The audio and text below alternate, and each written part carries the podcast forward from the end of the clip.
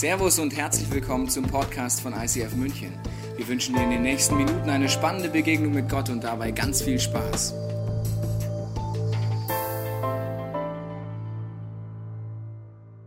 Wer bin ich? Wer bist du? Heute die neue Serie ohne Gleichen. Was ist meine Identität? Ich weiß nicht, ob es dir schon mal aufgefallen ist, aber in unserer Kultur, in unserem schönen deutschen Land, wenn dich jemand fragt, wer bist du eigentlich, antworten wir immer ähnliche Fakten. Also wenn jemand fragt, wer bist du, sagst du wahrscheinlich, ich bin der zum Beispiel Tobias Teichen. Wenn du sagst noch vielleicht dein Alter, ich bin 35 Jahre alt, dann sagst du vielleicht noch deinen Beziehungsstand, ich bin verheiratet und vielleicht noch dein Beruf. Bei mir ist kompliziert, ich bin Pfarrer und Lehrer. Da habe ich schon wieder zwei Antworten gegeben. Das war's. Wer bist du? Äußerliche Fakten. Vielleicht sagst du deine Adresse, ich wohne in Trudering, im schönen Trudering, im schönen München. Aber im Endeffekt, wenn ich dich frage, wer bist du, sind das nicht wirklich die Antworten, die mich zufriedenstellen? Ein Name, eine Adresse, ein Beruf, ein Beziehungsstand. Wer bin ich wirklich? Was macht mich wirklich aus? Ich glaube, diese Frage ist unabhängig vom Alter. Egal wie jung, knusprig wir uns fühlen, sind oder mal gewesen waren oder werden werden oder wie auch immer. Dass die Frage ist unabhängig von der Lebensphase, sie kommt immer wieder hoch. Wer bin ich? Was macht Sinn in meinem Leben? Und hat das Ende etwas auch noch mit diesem Gott zu tun? Ich glaube, wenn du heute über deine Identität, wer bist du, nachdenkst, ist eine Mischung von Erfahrungen, die du gemacht hast und auch von Bildern, wo andere Menschen die gesagt haben, das Bild habe ich von dir, so kriege ich dich mit. Und ich möchte mit dir heute ein Experiment machen. Und zwar habe ich eine Frage. Wer von euch ist spontan bereit, hier auf der Bühne ein Bild zu malen? Bitte mal melden. Eins, zwei, Kommt bitte nach vorne. Ja, drei, sehe ich schon. Kommt mal bitte nach vorne. Eddie, du darfst da unten bleiben, weil du darfst. Steigst du echt hoch? Okay. Eddie, du bist spontan. Komm hoch. So, kommt her. Vier, okay. Eddie, hallo. Vier, wir holen noch mehr Bilder, wir holen noch mehr Bilder. Das kriegen wir hin. Kommt also so viele. Also ganz ehrlich, ich habe gedacht, keiner traut sich. Weil alle anderen uns sind froh, dass sie nicht. Ihr seid froh, oder? Super. Ja. So, geht's? Okay, passt schon. Okay, also eure Aufgabe ist äh, sehr einfach. Ihr habt während meiner Predigtzeit mich zu zeichnen. Ihr könnt mich abstrakt zeichnen, ihr könnt mich so zeichnen, wie ihr wollt. Ihr könnt mich als Comic zeichnen, wie auch immer. Und zwar auf dieser Seite kriegt ihr da Malboards und Stifte und ihr habt die ganze Zeit Zeit, mich zu malen. Okay? Kriegt ihr das hin? Sehr schön. Und wenn, bevor ihr runtergeht, muss ich ganz ehrlich Folgendes sagen. Ich hätte nie gedacht, dass ihr euch das alle traut. Weil ich habe gedacht, die meisten sagen, also ich gehe nicht. Ihr seid mutig, Applaus für euch. Ihr geht da drüber. Ja?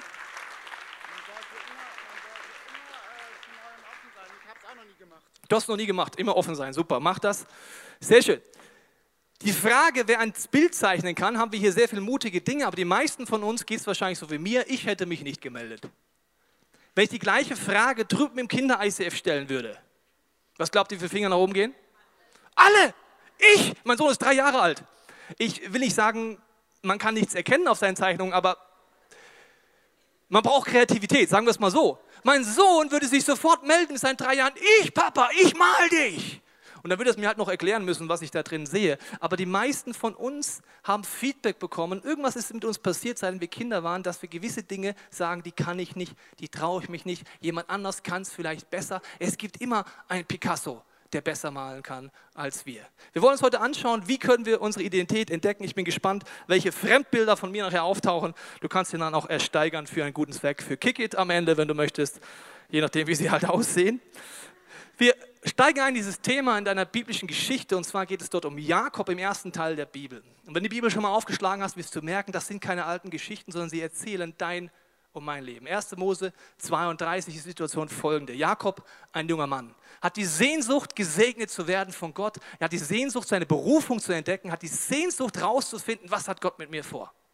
Er hat einen älteren Bruder, den Esau. Und der ist sich vor die Nase und er denkt sich, Mensch, der Esau, der ist gesegnet, der hat eine Berufung. Das ist mal so einer, wo man sagt, ich wäre am liebsten wie mein älterer Bruder. Also kommt er auf folgende Idee, als sein blinder Vater den Segen verteilt, also sagt, ich segne dich, dass du deine Berufung lebst, Esau als älterer Sohn, macht er einen Trick. Er verkleidet sich als sein älterer Bruder, der war ziemlich behaart, das heißt, er hat sich ein Fell umgelegt, ja, hat tiefer geredet, weil sein Bruder hat tiefer geredet, weil wer mehr Fell hat, redet doch tiefer, ist ja klar. Und dann sagt der Vater, bist du es, Esau? Ja, ich bin's. Sagt der Vater, bist du es wirklich? Deine Stimme ist doch gut. Doch, kannst du ruhig mal anfassen, ja.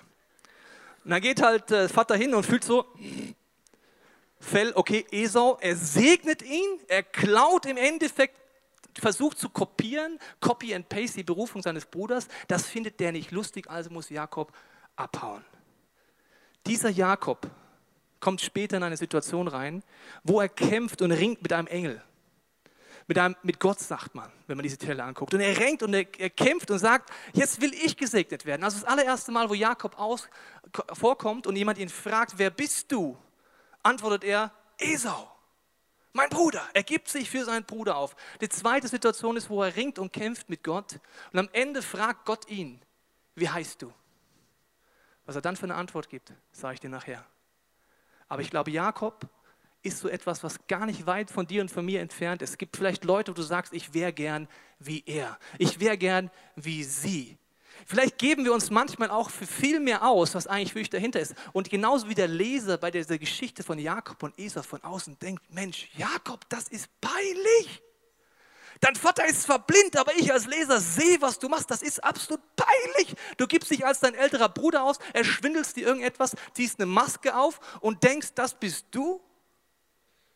Manchmal denke ich, wenn jemand unser Leben von außen anguckt, unser Fell ist kein Fell, unser Fell sind vielleicht Klamotten, Abschlüsse, Dinge, wo ich sage, da bin ich wer.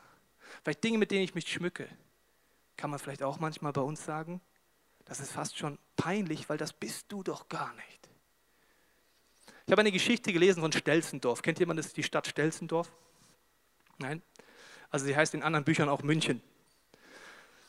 Je nachdem. Aber Stelzendorf habe ich die Geschichte gelesen und sie könnte auch wahr sein, weil in Stelzendorf leben viele Menschen, die Tag ein, Tag aus in ihren Job gehen, Familienväter, Mütter, Kinder, Jugendliche, alle Altersstufen und alle haben den Wunsch, ich will wer sein. Und in Stelzendorf gibt es eine spezielle, äh, eine spezielle Tradition, dass man sich abends um 18 Uhr auf dem Marktplatz trifft. Und dann gibt es immer etwas ganz Besonderes. Einzelne Namen werden aufgerufen. Das ganze, ganze Dorf, die ganze Stadt ist eng gedrängt und jeder hofft, dass sein Name kommt. Zum Beispiel Huber, Egon, Schmidt, Anton. Du rufst die ganze Zeit, denkst, hoffentlich werde ich heute genannt, weil wenn du genannt wurdest in Stelzendorf, durftest du Stelzen bekommen. Auf die Stelzen hochsteigen und dann bist mal so richtig rausgeragt. Dann warst du wer in Stelzendorf. Verstehst du, die anderen, so das Volk, so der Pöbel, die waren noch unten, aber du hattest deine Stelzen und konntest sagen, ich gehöre zu den Coolen, ich gehöre zu den Angesagten. Und jeder hofft in Stelzendorf, dass einmal nur er dran war. Und je mehr jemand rausgehoben wird, desto länger waren die Stelzen, aber desto wackeliger wurde es auch. Hast du schon mal jemanden gesehen, der auf so ganz langen Stelzen geht? Da denke ich mir immer, das kann ziemlich ins Auge gehen, wenn der umkippt. Und alle hofften jeden Abend und die meisten dachten sich, naja, ich bin halt nur Otto-Normalverbraucher. Ich bin halt nicht einer von den stelzen Leuten. Es gibt immer jemand, der ist halt besser. Und alle waren frustriert und hofften jeden Tag, dass sie einmal Stelzen bekommen. Wenn einer in dem Dorf umfiel von seinen Stelzen, hat ihm keiner hochgeholfen, die anderen waren froh. Endlich kommt der mal runter von seinem Ross. Der ist auch nicht cooler als ich. Stell dich mal schön wieder hinten an, wenn die Stelzen heute Abend um 18 Uhr vergeben werden. Ich habe es als Stelzendorf, kann man auch als München bezeichnen, Berlin, egal wo du herkommst.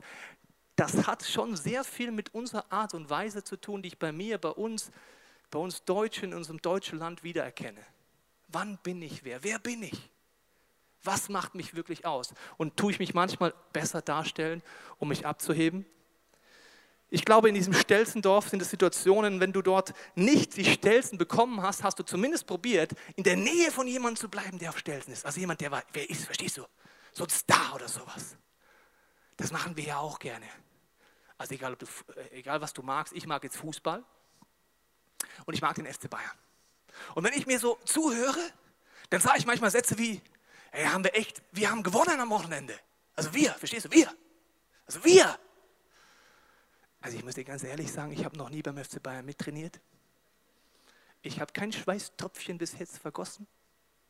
Ich habe noch nicht mal die Fußballschuhe geputzt oder den Rasen gemäht. Ich habe noch nichts beim FC Bayern oder für den FC Bayern, außer ich zahle einen Sack viel Geld, wenn ich reingehe. Okay, Aber sonst habe ich nichts gemacht. Aber wir, verstehst du? Wenn der FC Bayern dann gewinnt, dann gewinnt ja ich. Das heißt, ich kann mich auch schmücken, indem ich einen Star habe, indem ich sage, Mensch, der ist jemand. Das geht auch in Klassengemeinschaften so. Da gibt es halt die hippen Leute und die nicht hippen Leute. Und es geht darum, ich muss in der Nähe von diesen stelzen Leuten sein, weil dann bin ich auch jemand. Genau wie bei uns in der fünften Klasse, in unserem kleinen Kaff, gab es einen jungen Mitschüler bei uns. Dieser junge Mitschüler kam zu uns. Ich weiß noch genau, Basti und ich und unsere kleine Gruppe da am Tisch. Und er hat uns dann erzählt, Mensch Leute, ich habe zu Hause den gläsernen Flügel von Udo Jürgens. Ich frage mich, wie er drauf kam, weil Udo Jürgens war damals bei Jugendlichen nicht besonders hip, nicht wie Heino heute, weil der einen mit Totenkopf, come on, verstehst du? Also Udo Jürgens, ich weiß gar nicht, warum der auf die Idee kam. Aber alle immer so, echt, du hast den gläsernen Flügel von Udo Jürgens, krass! Er war wer, verstehst du, in der fünften Klasse, weil er hatte den gläsernen Flügel zu Hause, aber Basti und mir ist das so auf den Sack gegangen. Dass wir gesagt haben, das überprüfen wir. Dann haben wir heimlich sind wir zu ihm gegangen, haben uns nicht angekündigt, haben geklingelt, dann kam die Mutter an die Tür. Sagt, entschuldigen Sie, wir würden gerne den gläsernen Flügel von Udo Jürgens angucken. Sie so, hä? Haben wir nicht. Ha! Wir haben ihn. Wir haben ihn einfach von den Stelzen da so dermaßen runtergebombt. Du, der liegt dann am Boden. Pff, bist doch nicht besser als wir. Das kann man, egal wie alt oder jung man ist, man kann dann sagen, wenn ich mal zumindest bei jemandem bin, wo ein bisschen der Erfolg auf mich runtertropft, das Starfoto an meiner Wand oder wenn ich auf Facebook jemand posten kann, Mensch, ich und der Fußballer X, wir beide sind so, verstehst du, schon bin ich wer. Aber ganz ehrlich, das sind wir alle doch gar nicht. Das sind Schmuck, das sieht nach außen toll aus, aber innen, wenn wir darüber nachdenken, sind wir es nicht. Diese Angst, bedeutungslos zu sein, treibt uns an. Diese Angst nimmt Jesus auf in einer Bibelstelle, die ich hier lesen möchte, Matthäus 10, 29. Denkt doch einmal an die Spatzen. Zwei von ihnen kosten nicht mal mehr als einen Groschen, doch fällt kein einziger Spatz auf die Erde, ohne dass euer Vater, also Gott, es zulässt. Und bei euch sind sogar die Haare auf dem Kopf alle gezählt. Seid darum ohne Furcht, ihr seid mehr wert als noch eine so große Menge Spatzen. Ich muss kurz in den Kontext eintauchen, weil Wer um alles in der Welt zählt Haare?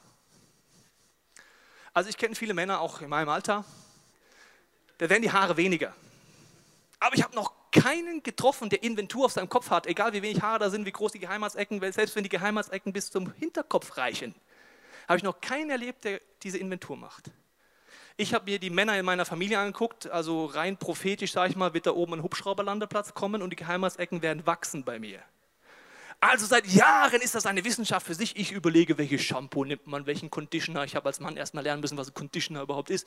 Dann, was massiert man wann, vorher, hinterher ein und so weiter.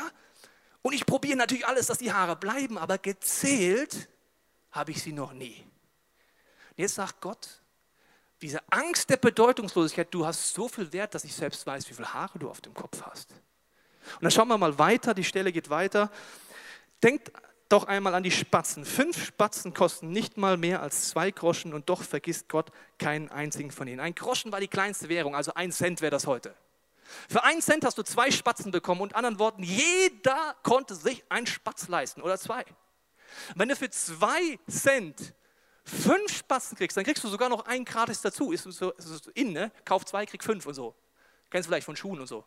Also der fünfte war gratis dazu. Der fünfte war das wertloseste, was es überhaupt gibt. Den konntest du nicht mal mehr in Cent rechnen. Also einen halben Cent gibt es halt irgendwann nicht mehr.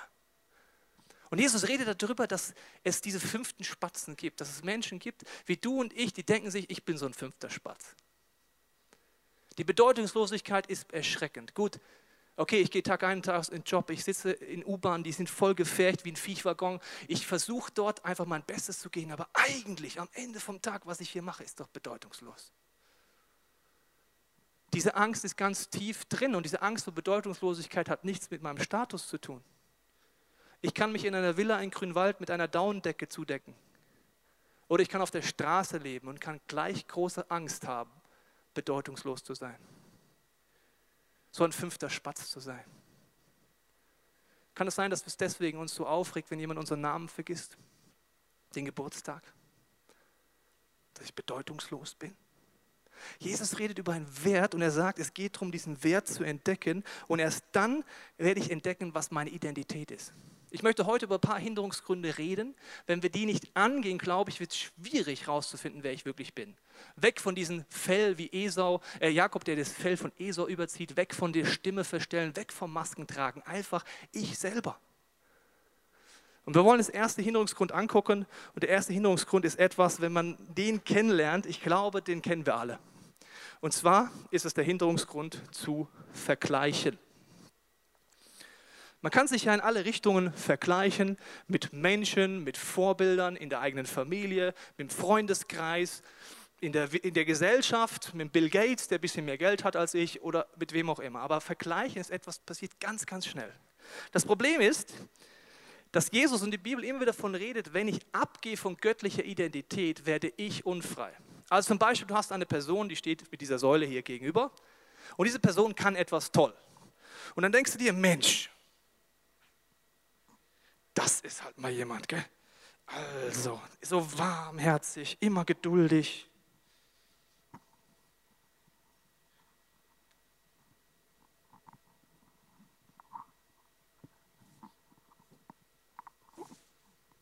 Und denkst dir, das ist mein Vorbild. So müsste man sein. Und sobald du anfängst, darüber nachzudenken, wer du bist, aber merkst, du kannst das nicht so gut, dann limitiert dich das, dann engt dich das ein. Du hast gar kein Bewegungsspielraum mehr. Wenn du sagst, naja, okay, das ist zwar jemand, der ist mein Vorbild, aber ich kann das irgendwie gar nicht, du willst weg, dann kannst du irgendwann nicht mehr weg, weil du dich vergleichst. Vielleicht sagst du, Mensch, ich fange jetzt einfach mal Instrument an zu spielen. Wenn du dich vergleichst von Anfang an, fängst du nie an, weil dann denkst du dir, naja gut, ich will zwar Richtung Keyboard, aber der und der und der, die können das doch schon besser. Dann fängst du nie an. Bei mir waren das Situationen, wo ich darüber nachgedacht habe, als ich merkte, okay, vielleicht soll es Pastor sein. Habe ich mich mit anderen Pfarrern verglichen, Pastoren, die ich kannte und dachte, so bin ich nicht. Für mich war ein Pfarrer immer die verständnisvollste Person überhaupt. So seelsorgerlich liebevoll. So ein Eins zu eins Weltklasse, so einer mit weißen Zähnen, immer ein Smile, nie schlechte Laune. Und da habe ich gemerkt, ja Mist, aber ich bin irgendwie nicht so, ich habe manchmal schlechte Laune. Meine Zähne sind eher gelb als weiß. Und außerdem, dieses eins zu eins Seelsorge ist wichtig, aber wie soll ich sagen? Nicht meine Lieblingsbeschäftigung. Und dann dachte ich immer, das, ich bin falsch. Und das hat mich so eingeengt, egal wo ich hingehen wollte, ich war immer gefesselt. Das kann auch sein, wenn du sagst, der hat mehr Geld, der hat einen besseren Body-Index als ich. Du kannst dich mit allem vergleichen, das wird dich einengen und du wirst nicht losgehen können. Du kannst nicht weiter weg, als das, mit dem du dich vergleichst. Jesus ist in der Situation, dass er einem seiner Jünger Petrus erklären möchte, was das individuell in seinem Leben ist. Er sagt, ich habe dich gesetzt als Leiter in meiner Kirche. Hüte meine Schafe, übersetzt, übernimm Verantwortung. Du bist ein Pastor, du sollst hier vorwärts gehen. Und weißt du, was dieser Petrus als allernächste Frage stellt, an diesem Moment, heiligen Moment? Jesus sagt ihm, was sein individueller Weg ist. Weißt du, was seine Rückfrage ist? Ich lese es dir mal vor. Petrus wandte sich um und sah hinter sich den Jünger, den Jesus liebte, das Johannes. Petrus fragte nun, Herr, was ist denn was wird denn aus ihm? Also, sagt Jesus, wenn ich will, dass er so lange lebt, bis ich wiederkomme, was geht es dich an? Folge du mir nach. Also, was für eine tolle Rückfrage. Jesus versucht etwas Individuelles ihm zu zeigen und er sagt, und was ist mit dem? Und der Johannes? Hä? Also ich frage mich immer, warum Jesus so ruhig bleibt.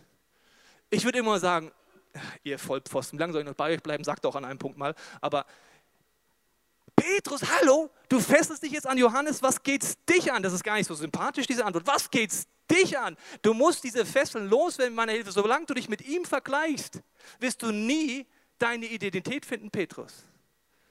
Das sind Momente, wo man sagt, mit Gottes Hilfe, okay, zeig mir mal Gott, wo vergleiche ich mich? Wo werde ich durch Vergleich stolz? Weil ich denke, ah, ich bin schon so ein richtiger Stelzentyp. Also mal ganz ehrlich, bin schon besser als der oder die. Oder wo bist du voller Minderwert, weil du dich vergleichst? Diese Fesseln binden wir uns übrigens selber an. Niemand anders, nur ich. Nur ich kann mit Gottes Hilfe sie wieder lösen. Ich muss sagen, Gott hilf mir, dort rauszukommen. Und ich habe jetzt eine schlechte Nachricht für dich. Es wird immer mindestens eine Person geben, die etwas besser kann als du. Und wenn es Gott ist. Muss ich wiederholen. Es gibt immer mindestens eine Person, die es besser kann als du. Und wenn es Gott ist, Gott hat alles erfunden. Wenn du denkst, du bist Dancing Queen der, of the Universe, sagt Gott, ich bin Dancing Queen of the Galaxies, weil ich habe es erfunden. Verstehst du? Wenn du denkst, Mensch, ich habe eine Stimme, oder das geht durch und durch. Sag Gott, ich mache einmal kurz mein Dolby Surround System aus in die Galaxien, dann bläst sich weg, Kollege. Also es gibt immer jemand, mindestens Gott kann es besser. Und wenn du dich vergleichst, wirst du nie anfangen. Es gibt immer jemand, der wird besser predigen können als ich. Es wird immer jemand, der kann besser leiten. Das ist normal. Aber dadurch wirst du es verpassen, du wirst dich festbinden. Und dieser Hinderungsgrund, denke ich, ist bei uns allen bis zu einem gewissen Punkt da. Der zweite Hinderungsgrund ist eine ganz unangenehme Sache, muss ich euch sagen. Weil das ist etwas, das kommt von jetzt auf gleich. Man rechnet vielleicht gar nicht damit, aber da kommt von allen Seiten Menschen. Ja. Ja, danke. Du rechnest vielleicht mit nichts Böses, von jetzt auf gleich, egal an der Arbeitsstelle, zu Hause, jetzt hast du eine Beziehung, hast eine Freundin, einen Freund, Kind, kommen einfach Erwartungen in dein Leben. Diese Erwartungen können von allen Seiten kommen. Diese Erwartungen können in Anführungsstrichen berechtigt sein, aber sie werden dich und mich total überfordern. Genauso wie man diese Seile nicht sieht beim Vergleichen, sieht man auch nicht diese Batschpunkte in deinem Leben. Das kann eine Familie sein, die Erwartung hat dein Chef, du selber. Geistliche Erwartungen. Und ich merke als Pfarrer oder wenn du Leitung übernimmst, egal wo, ich mache es am Beispiel der Kirchengemeinde, wenn du ein Team leitest, eine Small Group leitest oder irgendetwas leitest, werden Menschen Erwartungen an dich haben. Dass du immer geduldig bist, dass du weise bist, dass du die Bibel perfekt kennst, dass du immer da bist und so weiter.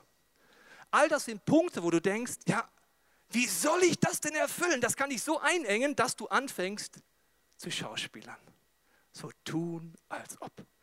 Natürlich habe ich jede Antwort. Mein Name ist Pastor, nicht Hase, aber Pastor. Natürlich, ich habe nie Probleme und Krisen. Du erwartest von mir Konstanz, das kriegst du von mir. Was für ein Schwachsinn. Weißt du was? Die schlechte Nachricht ist, du wirst niemals alle Erwartungen erfüllen können. Selbst Gott kann nicht alle Erwartungen erfüllen. Es gibt viele Leute, die sind enttäuscht von Gott. Hast du mal mitgekriegt? Vielleicht bist du auch gerade enttäuscht von Gott. Gott will, er könnte sie, aber er will sie gar nicht alle erfüllen. Erwartungen sind etwas, was mich einengen kann.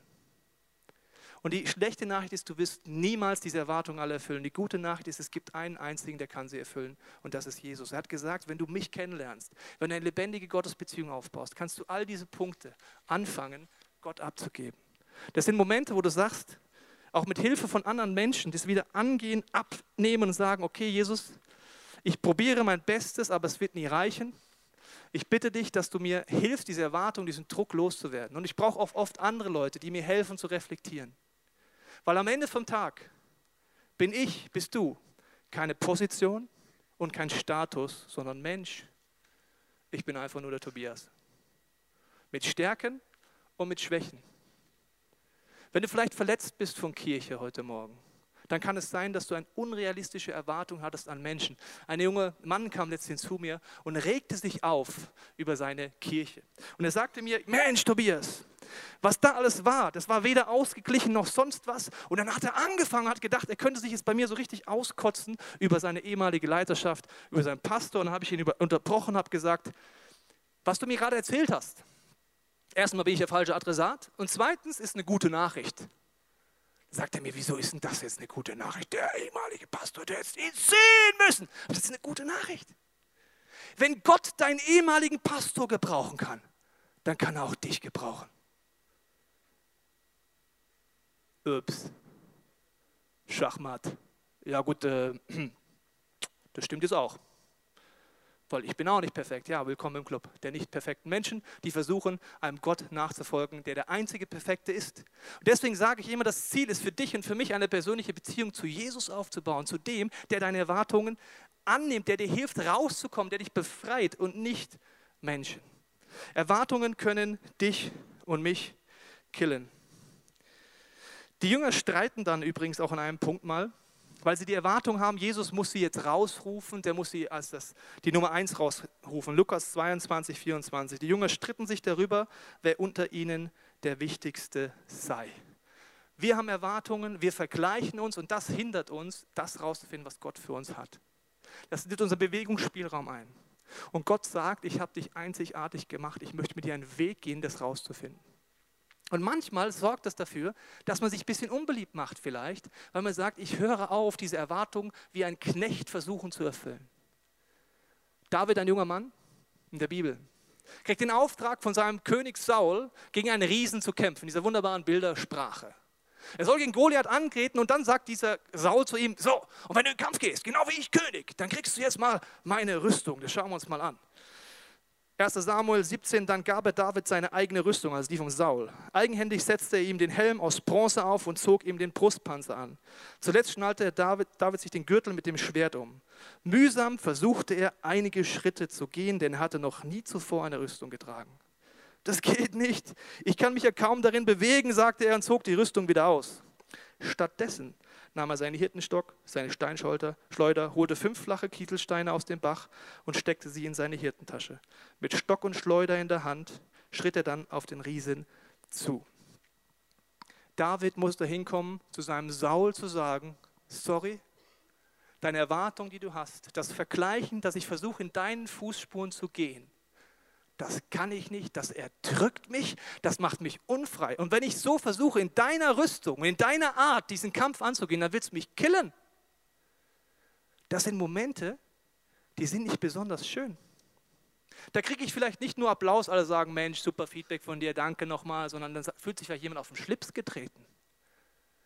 Ich glaube, das Allerwichtigste, wenn Jesus bei diesen Spatzen den Groschen über Wert redet, ist, dass ich erkenne und erlebe, dass Gott mich bedingungslos liebt dass er so, wie er mich gemacht hat, einen Wert mir gibt und sagt, hör auf, wie Jakob Esau zu spielen. Hör auf, eine falsche Rüstung anzuziehen. Fang an, dich zu trauen, zu überlegen, wenn alle Masken weg sind, wer bin ich wirklich? Und davor, glaube ich, haben wir Angst. Was ist bei dem, wenn das da, was da rauskommt, mir nicht gefällt? Die Angst vor Bedeutungslosigkeit führt uns übrigens dahin, dass wir das werden, wovor wir Angst haben, nämlich bedeutungslos. Ich möchte es dir kurz erklären. Das ist wie wenn eine junge Frau auf die Idee kommt, weil sie einen jungen Mann kennenlernt und sagt, Mensch, das ist so, also das ist mal ein Mann. Der spielt definitiv in einer anderen Liga wie ich. Das ist so ein krasser Mann. Wie kann ich ihn dazu bringen, dass er bei mir bleibt? Und diese junge Frau überlegt sich alles und sie weiß, am besten kriegt er nicht mit, wer ich wirklich bin, weil sonst lässt er mich vielleicht fallen wie eine heiße Kartoffel. Besser, I pimp up myself, wie auch immer. Das kann man durch Kleidung machen, durch Sprüche machen, durch Maske machen, wie auch immer. Wie kann ich die Erwartungen erfüllen? Und dann kommt sie auf eine Idee aus Angst, dass dieser Hecht da sie nicht liebt, wenn sie wirklich mitgeht, wer sie ist. Dann kommt sie auf die Idee, die Erwartungen zu erfüllen, die er vielleicht hat. Und steigt beim ersten Date mit ihm ins Bett, weil ihr Körper vielleicht das Einzige ist, wo sie gemerkt hat, da kann ich mal probieren jemanden an mich zu binden.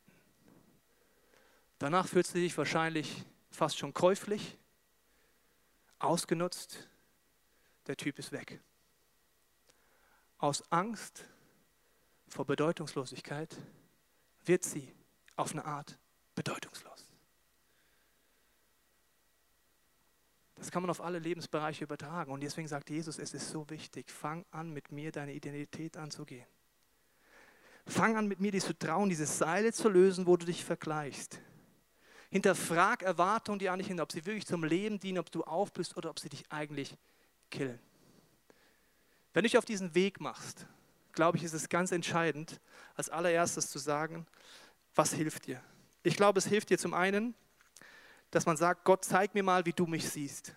Wenn du es noch nie gemacht hast, ist ein Experiment. Jesus, zeig mir, dass du mich wirklich liebst, dass dieser Wert in mir ist diesem Beispiel, dass du jedes Haar auf meinem Kopf kennst. Du kennst mich besser als ich selber. Zeig mir mal deine Perspektive. Und zum Zweiten, sich trauen, diese Seile und diese Erwartungen, diese Masken anzugehen, indem ich mich traue, in Gemeinschaft, die geschützt ist, also Leuten, die du wirklich vertrauen kannst, ehrlich zu werden. Das kann deine Small Group sein in dieser Kirche. Das können Freunde sein, weil erst in Gemeinschaft und wo es wirklich eng wird, kann ich merken, dass mir jemand ein Feedback gibt, mir sagt, wie ich aufblühen kann und mir helfen kann, diese Lügen und dieses Fesseln loszuwerden. Bei so Fremdbildern ist das ja so eine Sache. Wir haben ja jetzt mal ein paar Zeichnungen hier. Ich bitte euch mal jetzt nach vorne zu kommen. Ich schaue mal, was euer Fremdbild von mir ist. Kommt mal bitte vor. Ihr kriegt schon mal jetzt einen Applaus, weil ich weiß nicht, wie die Bilder sind. Nee, Quatsch.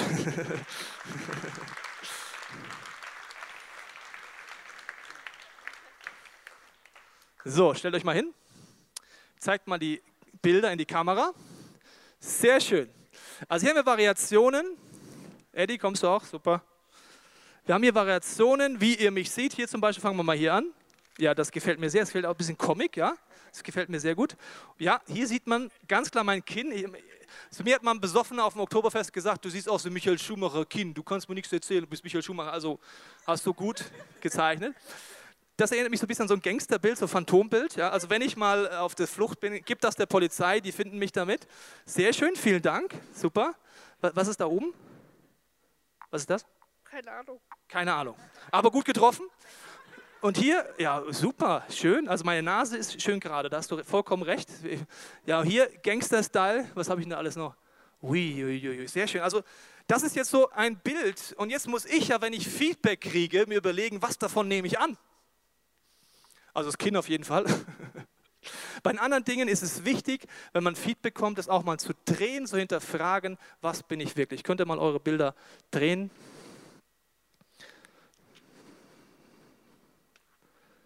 Am Ende vom Tag, glaube ich, ist es wichtig, der Gedanke, just be you. Feedbacks können dir helfen, aber ich muss hinkommen, dass ich ich selber bin. Jakob ist an dem Punkt, ich habe dir die Geschichte erzählt am Anfang, wo er ringt und kämpft und zum zweiten Mal in der Bibel die Frage gestellt hat, wer bist du? Wie ist dein Name? Und Name in der Bibel heißt Identität, das heißt mehr als Egon oder Giovanni. Name hieß, wer bist du wirklich? Und als er zum zweiten Mal gefragt wird, wer bist du, antwortet er, Jakob. Er sagt nicht mehr Esau.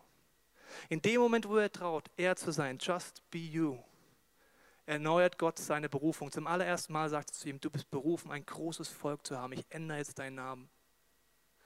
Vielen Dank euch, ihr Lieben, fürs Zeichnen. Die Bilder lassen wir da drüben, weil die versteigern wir auf jeden Fall noch. Ja?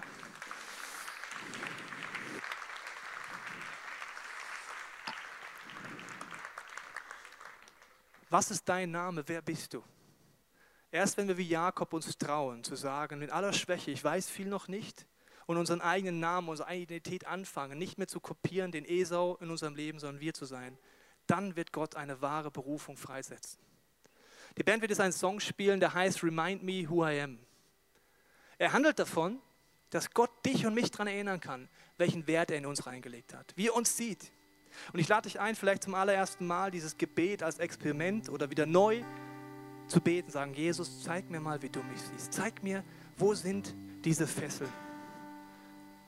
Wo vergleiche ich mich mit Menschen und bin deswegen total unfrei? Wo ist Minderwert oder Stolz in meinem Leben?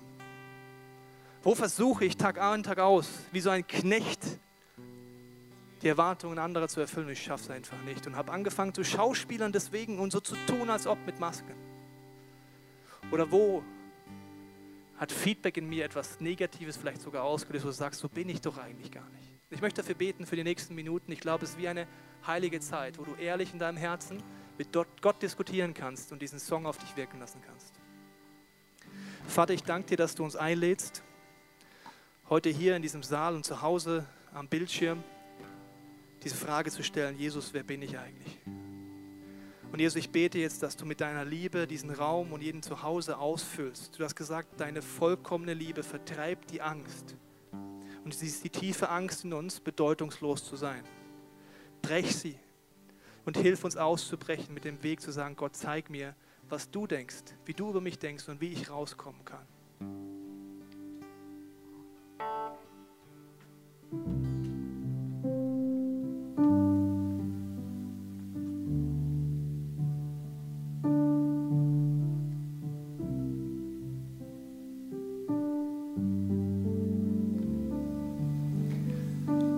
Glaube, alles, was mit Identität ist, zu tun hat, ist nichts, was ich jetzt einmal kurz bete, dann ruhe ich komplett bis in der Ewigkeit in mir, in meiner Identität. Sondern es ist eher dieses Ringen wie Jakob, der mit Gott kämpft, der mit diesem Engel kämpft, der ringt und sagt, ich will herausfinden, dass du mich segnest, was ist der Weg, den ich gehen darf. Und ich lade dich ein, jetzt äh, zu überlegen, ob das ein Prozess ist, den du heute starten möchtest. Und Startentscheidungen sind trotzdem wichtig. Sagen, Gott, ich gehe den Weg. Vielleicht hilft dir einer unserer Workshops, der heißt Cassone. Es geht darum, seine individuelle Berufung rauszufinden. Vielleicht hilft dir das weiter, vielleicht hilft dir weiter, in eine Small Group zu gehen, eine Gemeinschaft zu erleben, wo man sich Feedback einholt. Aber ich möchte jetzt beten zum Abschluss von diesem Part und sagen, Gott, hilf uns an diesem Punkt zu sein, dass wir wir selber sind, dass wirklich Kraft durchbricht, dass du wirklich Geschichte schreiben kannst durch uns. Dafür möchte ich beten und ich lade dich ein, mitzubeten, wenn du es möchtest. Vater, ich danke dir, dass du uns rausrufst aus Kopiermentalität, diese Copy-and-Paste-Mentalität, was unsere Identität angeht. Und ich danke dir ganz egal, wie jung oder alt wir sind, heute, dass du sagst, ich lade dich ein, einen Prozess zu gehen, zu ringen, zu kämpfen und zu suchen und zu finden und Freiheit zu erleben, die wir uns jetzt noch nicht vorstellen können. Und Jesus, ich danke dir, dass wir mit diesem letzten gesunden Gebet jetzt ausdrücken können, wo es heißt, I want to leave a legacy. Ich will ein Vermächtnis hinterlassen, dass wir, wenn diesen Song singen, gleichzeitig wissen, das geht nur, wenn wir wir selber werden. Just be you. Gott, wir wollen dieses gesungene Gebet als Startentscheidung nehmen, zu sagen, wir wollen diesen Prozess immer weitergehen, nie aufhören, das herauszufinden, was du mit uns persönlich vorhast und welchen Wert du in uns gelegt hast. Wir hoffen, dass dir diese Predigt weitergeholfen hat. Wenn du Fragen hast, kannst du gerne an info at icf-moenchen.de mailen und weitere Informationen findest du auf unserer Homepage unter www.icf-moenchen.de.